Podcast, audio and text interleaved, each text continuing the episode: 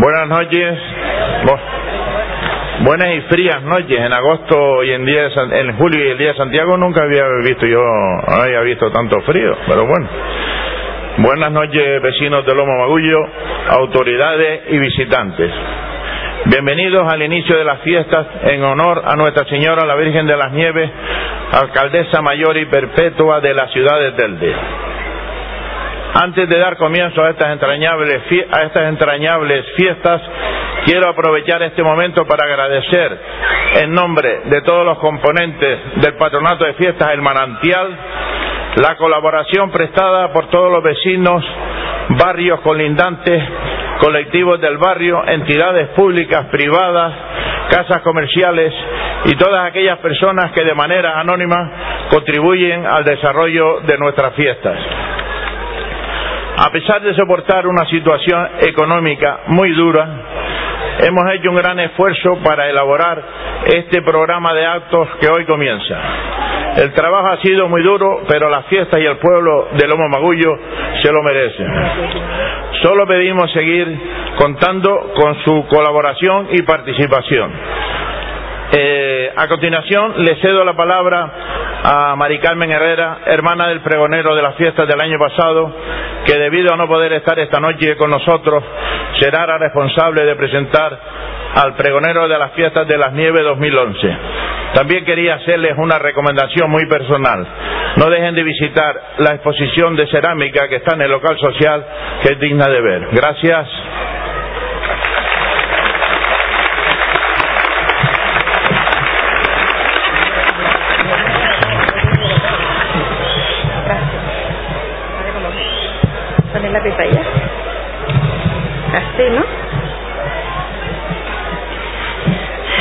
Buenas noches y bienvenidos a todos y todas a este acto donde vamos a iniciar las fiestas del Lomo Magullo 2012 en honor a Nuestra Señora de las Nieves. Hoy debería estar aquí, como bien dijo don Juan Monte de Oca, el pregonero del pasado año, don Jesús Herrera Santana, mi hermano, Suso cariñosamente para familiares y amigos, pero no ha podido, aunque hubiese sido un gran honor. No obstante, le transmite todo el calor y el cariño a Ramón eh, a través de sus palabras. Por ello, ha delegado en mí la responsabilidad de presentar al nuevo pregonero de las fiestas 2012, lo que realizo con un enorme cariño. Perdón, 11. No ha llegado las navidades, las estoy anticipando. Sin más preámbulos, paso a presentarle a don Ramón Medina Calisto, el cual está vinculado al lomo magullo afectiva y profesionalmente puesto que es un hombre cuyas raíces pertenecen a nuestro barrio y ha dedicado su vida a la enseñanza en el CEIP Colegio Padre Collado y al Instituto El Pilar donde ha sido docente y director de ambos centros. Por ello, hemos de destacar las generaciones de jóvenes que han pasado por sus clases, colaborando este a la formación de estos grupos de personas que marcarán el futuro de nuestro pueblo. Sin más, doy paso a don Ramón Medina Calisto.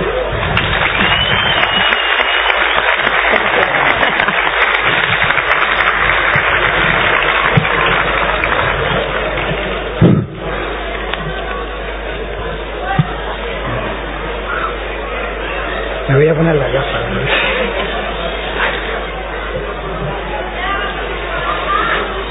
Muy buenas noches, vecinos y vecinas de Magullo, dignísimas autoridades y demás personas que nos visitan, familiares, amigos y amigas.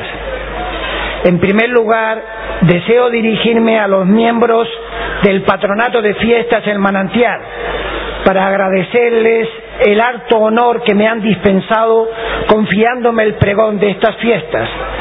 Solo el hecho de que se hayan acordado de mí me ha llenado de satisfacción y por tanto de agradecimiento.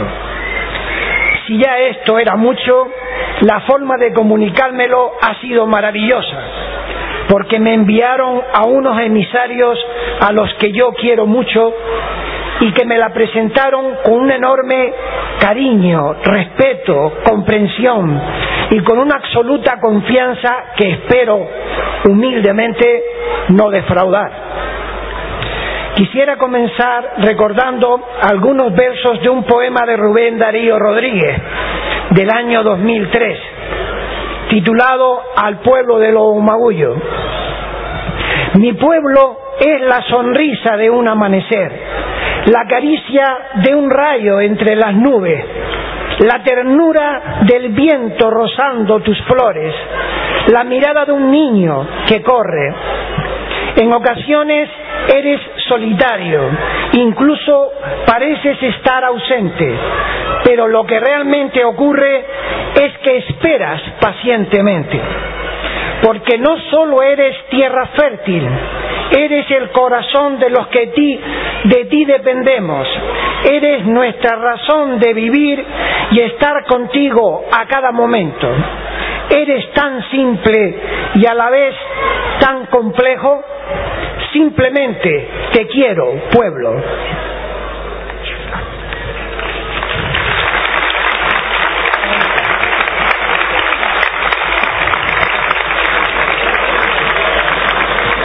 Seguramente ustedes estarán preguntando qué hace este hombre en un lugar y en un momento tan especial como el que estamos compartiendo. Voy a tratar de responder a esta pregunta.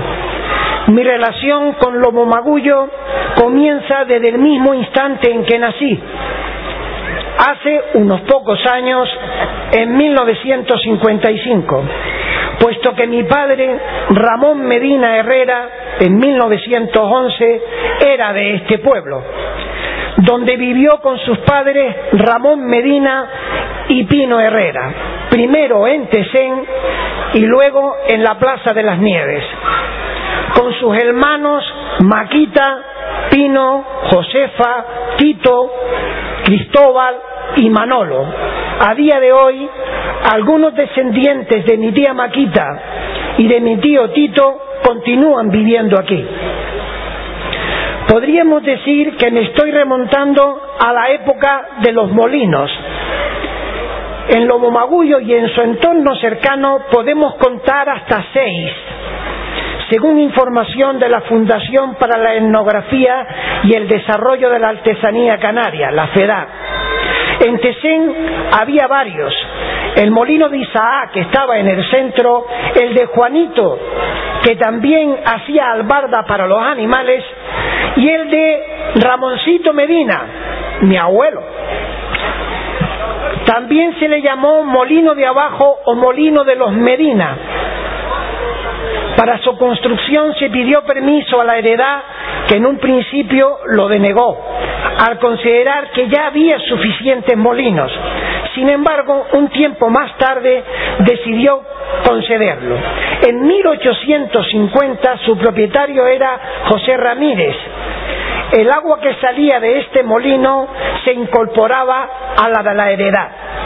A principios del siglo XX es cuando llega a mano de los Medina, sus últimos propietarios, hasta que en 1942 dejó de funcionar. Por otra parte, cabe mencionar el molino de la Molinica, a 500 metros antes de llegar a la plaza el de los Lozanos en Arenales, antes del barranco de las cuevas de Cuba, y el de los Martínez, también en Arenales, al comienzo de las cuevas de Cuba. En este último se elaboraba harina y gofio de millo. Las cuevas de Cubas, hasta bien avanzado el siglo XIX, llegó a cobijar a más de 100 habitantes y albergar cuatro panaderías que surtían a Basequillo y a gran parte de la Vega de Telde. Entre las panaderías más destacadas estaban las de Panchito Martín y las de Juanito Cano. Hablando de panaderías, no quisiera dejar de mencionar la de Dominguito Florido, situada cerca de la Plaza de las Nieves. Los cuatro últimos molinos reseñados han sido declarados como bienes etnográficos de alto valor científico por la FEDAP, ya que constituyen una expresión de conocimientos adquiridos, arraigados y transmitidos. Desafortunadamente, no todos se conservan en buen estado. Al principio estos molinos funcionaban con agua, pero cuando ésta empezó a escasear se les pusieron motores. La existencia de tantos molinos nos indica la enorme importancia que tenía el gofio como alimento básico para las familias y la abundancia de agua en esa época. En relación con este preciado y en la actualidad escaso líquido, también me gustaría destacar desde el punto de vista del patrimonio etnográfico la existencia de las cantoneras en Lomomagullo, verdaderas obras de ingeniería hidráulica que han permitido la gestión, el aprovechamiento y la distribución del agua. Estamos hablando de cantoneras como las de la Dama, los estanques y los altos del Pastel en el Barrillo, y otras muchas de todo el municipio de Telde que aparecen explicadas con todos los detalles técnicos e históricos en el libro Adeyahamén, Debajo del agua, de Eduardo Medina Peñate. Por todo lo expuesto, vemos que lo Magullo ha sido un lugar de pequeñas industrias agroalimentarias, molinos y panaderías, con una riqueza agrícola importante. Era tanto lo que se plantaba que no quedaban tierras libres. En algunos casos el sistema era de arrendamientos, en otros de medianeros, es decir, el dueño ponía la tierra y el otro medianero ponía el trabajo. Al final de la cosecha repartían los beneficios. Se plantaba de todo, millo, judiera, frijoles, papas, batata, ajos, cebollas, etc. También habían ciruelos, higueras, almendros, parras, tuneras en las tierras que no eran de cultivo.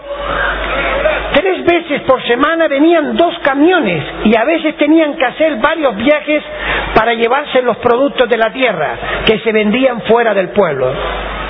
Hablando del millo en particular, se cultivaba de dos modos, uno más espeso para alimentar a los animales y otro que se plantaba más espaciado y cuya piña se utilizaba para hacer el gofio. El millo que se cosechaba en verano se descamisaba y las piñas se ponían al sol en las, en las azoteas y en las tierras mientras que al millo de invierno se le quitaba solo la parte más externa de la piña y se colocaba en un palo en vertical para que no se pudriera con las lluvias. En lo que respecta a la ganadería, puede decirse que ésta se desarrollaba principalmente a nivel familiar y estaba integrada fundamentalmente por el ganado caprino y vacuno, de los que se obtenía la leche y el queso. Podría decirse que lo magullo contaba con los productos necesarios para una alimentación básica, bofio, leche, carne, queso, pan, acompañados de alguna pieza de fruta del tiempo. En aquellos tiempos, todos los miembros de cada familia colaboraban en la medida de sus posibilidades, tanto en el cuidado de los animales como en las labores propias de los cultivos o del hogar. El principio de solidaridad funcionaba a la perfección, puesto que las familias se ayudaban unas a otras en las labores del campo, hoy por ti y mañana por mí. Es una experiencia impresionante y enriquecedora escuchar a las personas mayores contándote cómo era la vida en su tiempo, qué dificultades pasaron, cómo se divertían, cómo era un día en su vida de colegio, el día de los Reyes Magos, el día de la primera comunión, el de sus cumpleaños, cómo eran los noviazgos y las bodas, de qué manera se desplazaban de unos lugares a otros, cómo era la relación entre los padres y las madres con sus hijos y con los otros miembros de la familia. Especial capítulo merece el cómo trabajaban, qué horario tenían y en qué condiciones lo hacían. Muchos eran jornaleros, trabajando un día aquí y otro allá, con una familia a sus espaldas y en muchos casos sin seguridad social. se levantaban de madrugada para dejar atendido a sus propios animales. Luego se desplazaban caminando, por ejemplo, hasta el barrio de las Huesas. Realizaban toda su jornada laboral para volver caminando a sus casas, donde de nuevo les esperaba el trabajo. En muchísimos casos, la mujer compatibilizaba el cuidado de la familia y el hogar con tareas agrícolas y ganaderas, y aún les quedaba tiempo para tomar la lección a los niños y niñas y para coser y bordar.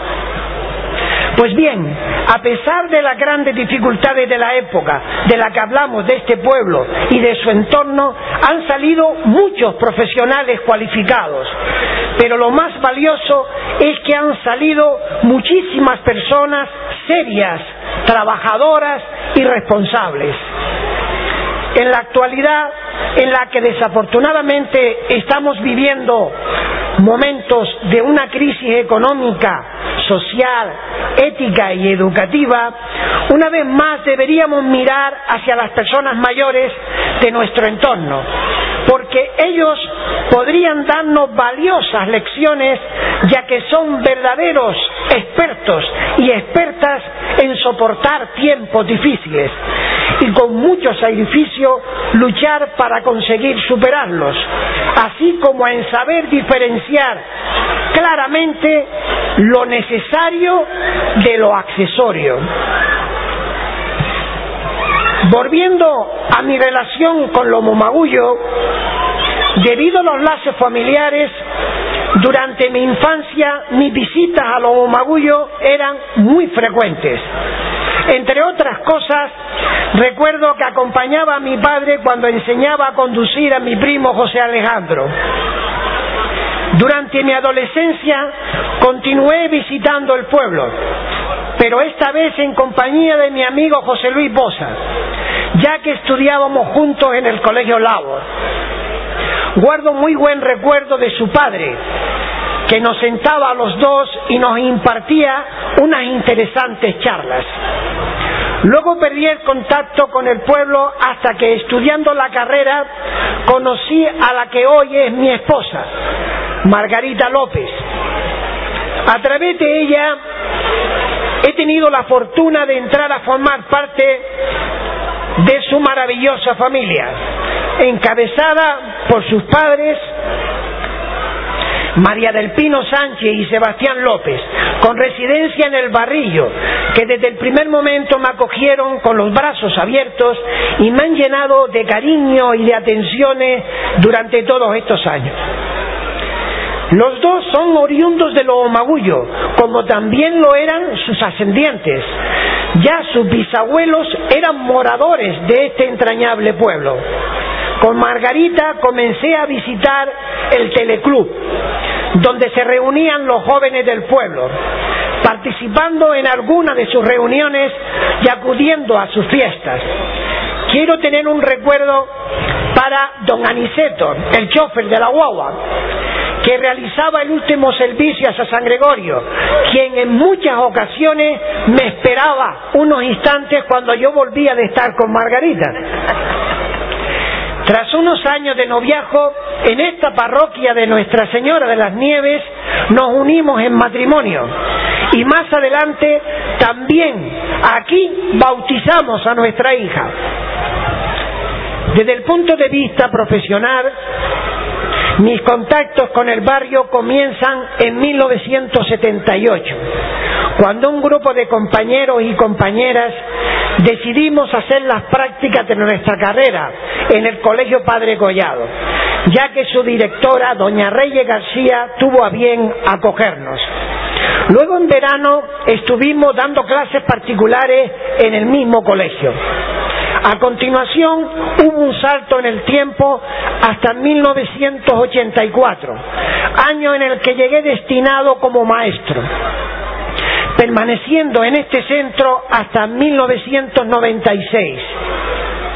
Cuando llegué, su directora, doña Pino del Carmen Rodríguez Mateo, para todos los que la conocemos, Pimpín, me acogió muy bien y desde el primer momento me mostró toda su confianza y apoyo, lo que dio comienzo a una gran amistad.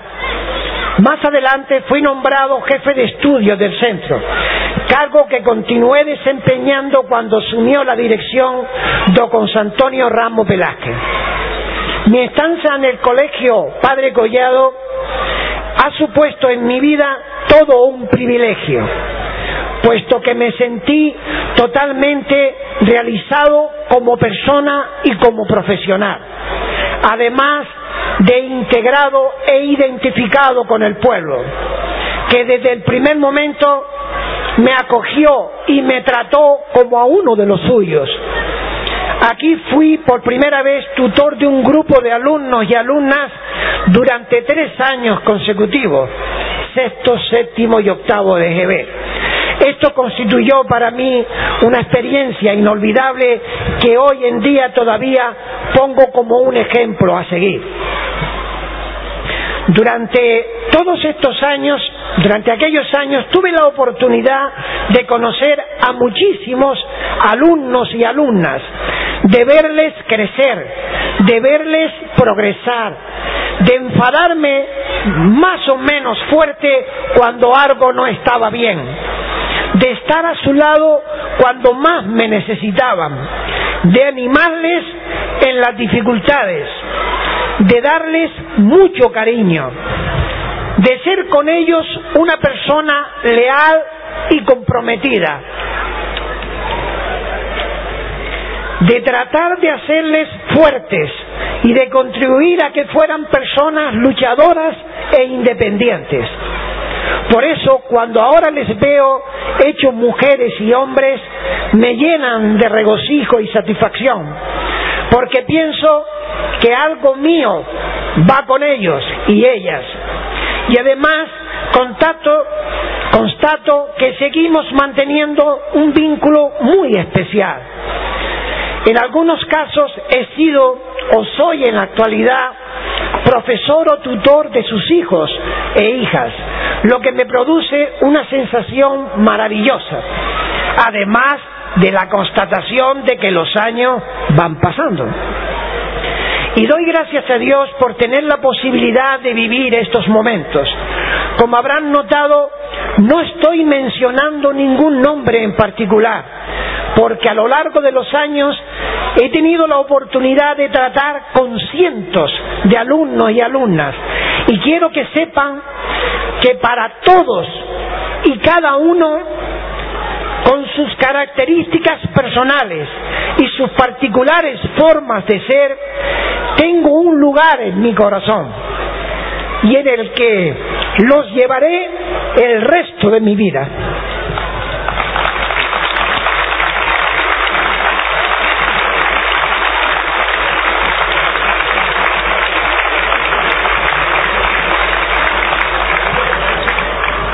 También durante todos aquellos años tuve la oportunidad de conocer y tratar a muchísimos padres y madres, con los que he seguido manteniendo una relación muy especial.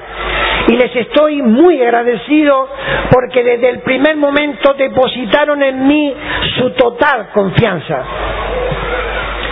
Siempre traté de fomentar en mis alumnos y alumnas la iniciativa, el entusiasmo y el gusto por las cosas bien hechas. Hacían propuestas que en muchos casos fueron llevadas a la práctica y también aceptaban con una actitud muy positiva las que yo les proponía. A continuación, quiero recordar algunas de las actividades que tuve la suerte de compartir con ellos y ellas. En muchas ocasiones quedábamos fuera del horario escolar, sacábamos todo el material deportivo del centro y nos pasábamos tardes enteras practicando diferentes deportes en las canchas. Alguna vez incluso terminamos celebrándolo con churros y chocolate en un ambiente colaborativo en el que trataba de que niños y niñas se implicaran por igual. Guardo muy buen recuerdo de cómo preparábamos y representábamos obras de teatro. La falta de medios la suplíamos con enormes ganas y entusiasmo. Todos y todas participaban, cada cual en la parcela que más dominaba, porque lo más importante era que el producto final saliera bien. Recuerdo especialmente cuando representamos en el patio del centro el poema José el de Candelaria de Pedro Lescano, acto al que asistió el autor, que en ese momento era presidente del Cabildo de Gran Canaria. También realizamos en varias ocasiones representaciones de Navidad en la iglesia. El párroco, don Emenegildo, me daba la llave de todo y me decía, Ramón, yo me voy. Es posible que se fuera, además de porque confiaba mucho en mí, para no escucharme cuando me enfadaba si algo no se hacía bien. En todos los casos contábamos además de con la ayuda de los padres y madres, con los antiguos alumnos y alumnas y en alguna ocasión con Juanito el del Alto para la parte eléctrica. Un año en la fiesta de las nieves, siguiendo la iniciativa de mis niños y niñas, pusimos un chiringuito con el objetivo de obtener fondos para el viaje de final de curso. Sacar dinero no sacamos mucho, porque como es natural no vendíamos bebidas alcohólicas, pero la experiencia fue muy gratificante, pues nos permitió pasarlo bien trabajando en equipo, repartiendo tareas y asumiendo responsabilidades. Ese viaje de final de curso fue todo un ejemplo a seguir. Teníamos preparado el viaje a Madrid, pero como se daba el caso de que algunos alumnos no podían asumir ese gasto, decidimos quedarnos más cerquita e ir a Lanzarote. Porque lo importante para el grupo no era el lugar, sino la posibilidad de disfrutar juntos. Ya habría oportunidad de hacer otras cosas a lo largo de la vida. Fue una convivencia muy entrañable y divertida, disfrutando de amplias dosis de autonomía y libertad, en respuesta al grado de responsabilidad demostrado por todos y todas. A iniciativa también del alumnado hicimos una acampada en el barranco de los Cernícalos. Disfrutamos de la exuberante masa forestal, de las caminatas por las estrechas veredas que nos permitían disfrutar de la riqueza del agua que sosegadamente discurre entre las verdes llameras y de su rápida caída en las diferentes cascadas, de la impresionante oscuridad de la noche en la que gracias a la ausencia de la contaminación lumínica, cientos de estrellas nos brindaban su luz y nos hacían compañía, una grata experiencia inolvidable. Realmente hicimos muchas actividades extraescolares y complementarias por poblaciones, campos, playas, museos, instalaciones industriales, etcétera, siempre mezclando el carácter cultural con el lúdico. Recuerdo también los recorridos que hacíamos caminando y en algunas ocasiones corriendo por las diferentes zonas del pueblo y por los barrancos y cómo no, las subidas que hacíamos a la montaña de la campana. Cómo disfrutábamos al escuchar el singular sonido réplica del tañer de las campanas, una y otra vez. No había quien renunciara a experimentarlo por sí mismo. Recuerdo con cariño a mis compañeros y compañeras, al equipo de profesores y profesoras y a todo el personal no docente, señora de la limpieza, porteros y porteras del centro. Se respiraba un extraordinario ambiente de trabajo, de responsabilidad, de gusto por nuestra profesión, de cordialidad, de buen humor, de compañerismo y de amistad. Todo ello, sin lugar a dudas, redundaba en beneficio de toda la comunidad educativa. Era tan especial que los compañeros y compañeras que llegaban por primera vez al centro se incorporaban inmediatamente a esa dinámica.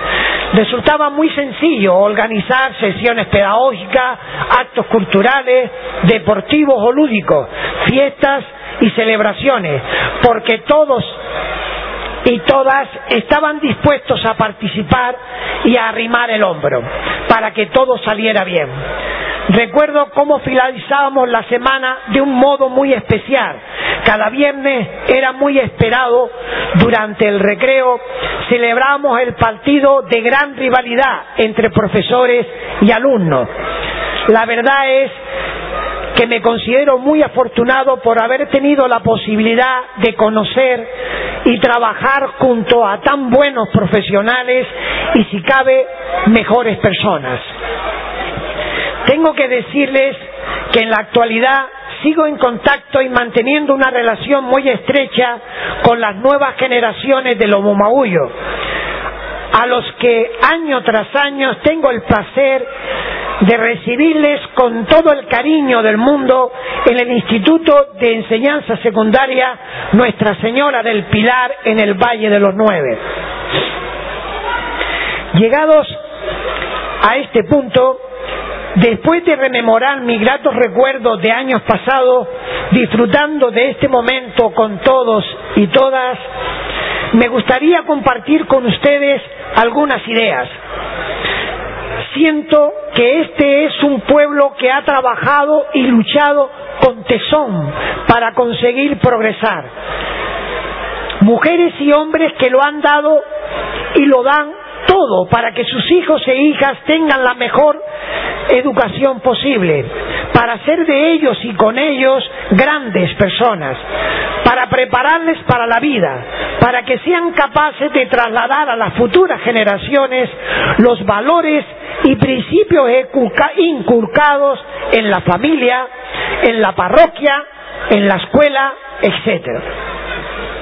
En el futuro dentro de algunos años me gustaría seguir encontrándome con un pueblo vivo, con niños y niñas jugando en la plaza, capaces de encontrar momentos para compartir con la familia y con los abuelos y abuelas, para atrapar la sabiduría y las vivencias de nuestros mayores y que no se pierdan en el tiempo, son un tesoro y ayudan significativamente a poner en valor lo que tenemos. Con un pueblo que lucha por salvaguardar su identidad, que comparte el disfrutar de la diversidad cultural, informativa y de entretenimiento que ofrecen los medios de comunicación o Internet, con la riqueza de una entretenida tertulia, de un grupo de teatro, de un taller, con un pueblo de una extraordinaria sabiduría que no quiere perder sus raíces y trata de transmitirlas a propios y extraños de muy diversas formas, quizás una de ellas la historia y la riqueza etnográfica a través de la fotografía. Tal vez otra, algunos paseos con niños y niñas por los rincones más significativos, pues cuanto más conoces el lugar donde vives, más aprendes a quererlo y a disfrutarlo, sintiéndote orgulloso del mismo, a transmitirlo a amigos, amigas y conocidos de otros lugares a nuevas generaciones, etcétera. La transmisión oral deja huella, especialmente si va acompañado de profundos sentimientos de los que muchas veces adolecen los textos escritos, sin que para nada esto suponga infravalorar la historia documentada por fuentes autorizadas, cuya consulta es imprescindible para conocer nuestros orígenes. En muchas ocasiones la televisión ocupa un lugar preponderante, con lo cual corremos el riesgo de llegar a conocer lugares lejanos desconociendo nuestro propio entorno. Podemos y debemos intentar que nada sea excluyente y que todo pueda ser complementario. Me gustaría encontrarme con un pueblo cuidado, no abandonado por la marcha muchas veces forzosa de su población más joven. Un pueblo en el que se pueda compatibilizar el respeto por el entorno y por la naturaleza con la, posibilidad de seguir creciendo de modo sostenible, en el que podamos alegrar nuestros ojos al contemplar los cultivos junto a cuidadas y nuevas construcciones que contribuyan a embellecer el paisaje, respetando la normativa legal establecida. Muchas veces la población joven, cuando se independiza, se ve obligada a irse a vivir fuera del barrio, porque aún teniendo terreno disponible, no se les permite edificar. Lo que significa que todos esos jóvenes formarán sus familias y organizarán su vida fuera de los maullos. Esto puede significar, si no se le pone remedio a medio plazo, la mayor parte de los habitantes sean ancianos y ancianas y a, largo plazo herederos visitantes de fines de semana. En cuanto a las nuevas edificaciones, tendríamos que buscar, que seguro que lo hay, un punto intermedio entre el cada uno hace lo que considera oportuno y el no se le permite hacer nada a nadie. Tal vez sería posible establecer unas condiciones razonables, estableciendo según la zona el número de metros cuadrados edificables, con unas características determinadas en la edificación y con el compromiso de mantener zonas verdes lo cual no sería muy complicado, ya que todos los jóvenes han crecido rodeados de agricultura. Ojalá las instituciones públicas tomen en cuenta estos deseos que estoy seguro comparten muchos de ustedes.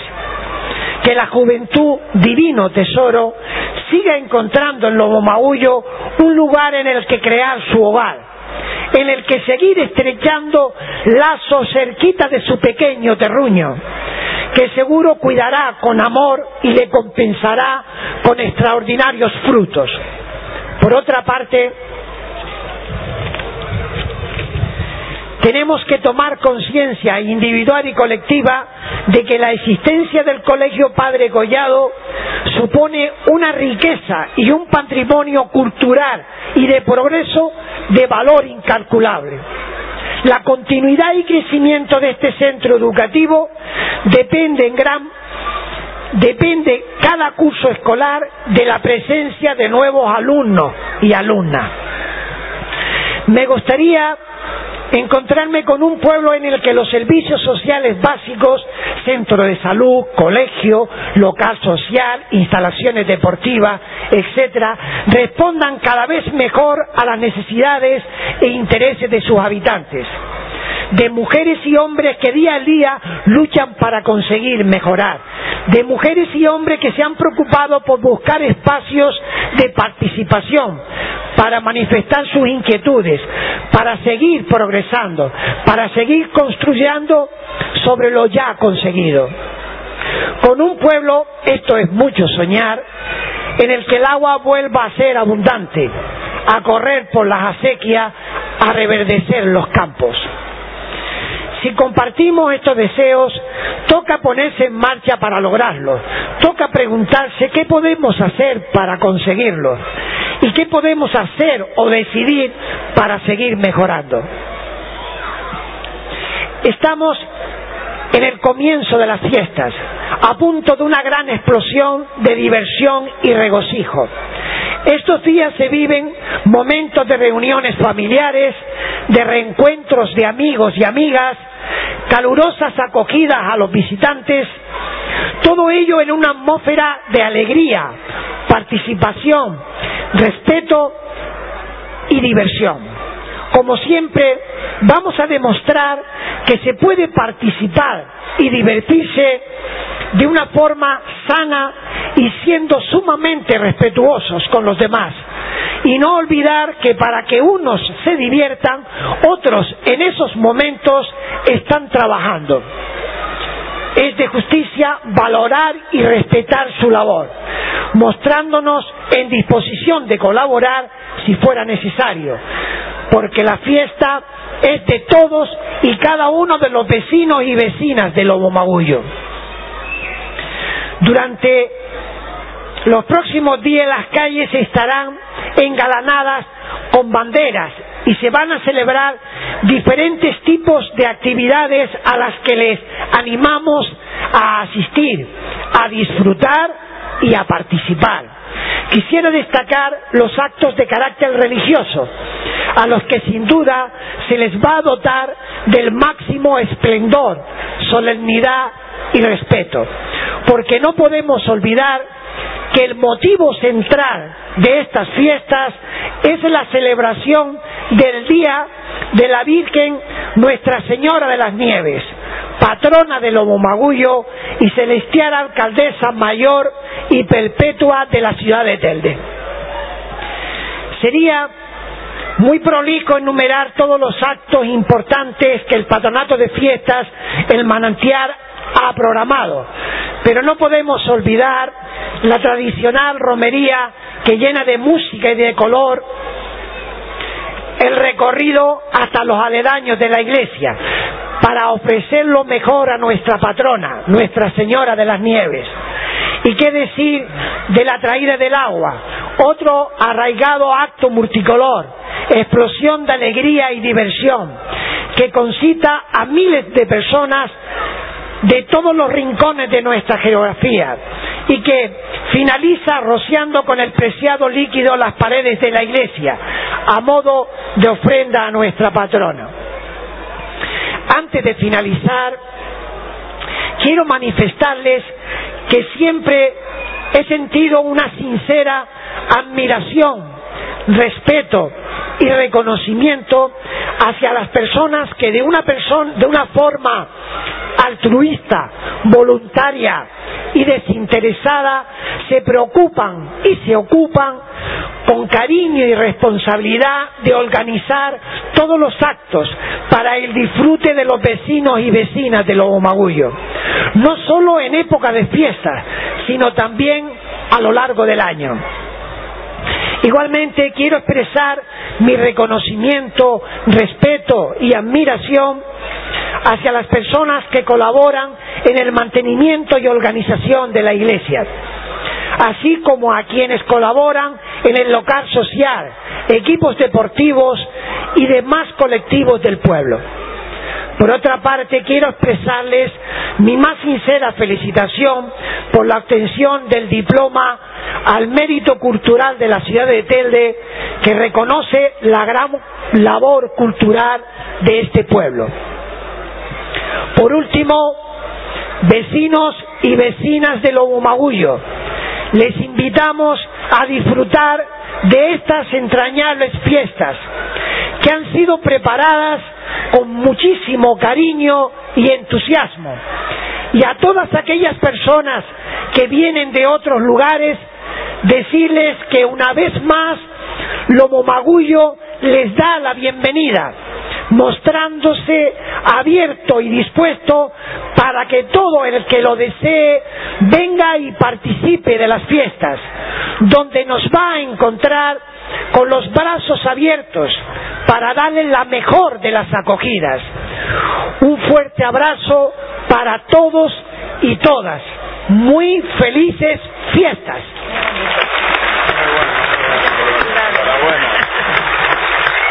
Muy lindo. Enhorabuena, muy bueno. Mucho cariño hay ahí. Yo se te digo que Sí, emoción. Que la lleva dentro, es algo especial.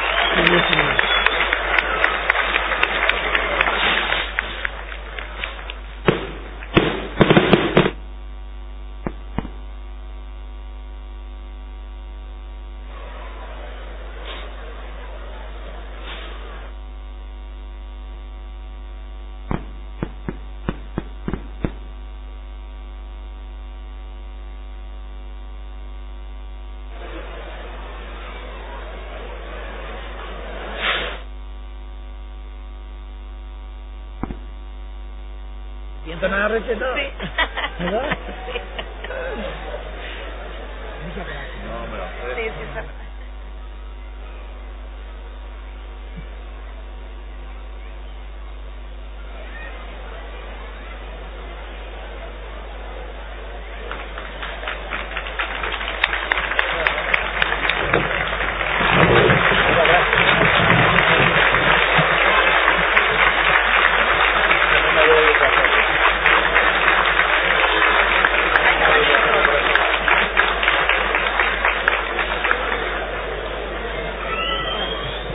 voy a leer la dedicatoria en agradecimiento a don Ramón por su colaboración como pregonero en las fiestas de Nuestra Señora de las Nieves, el Lobo Magullo. Gracias.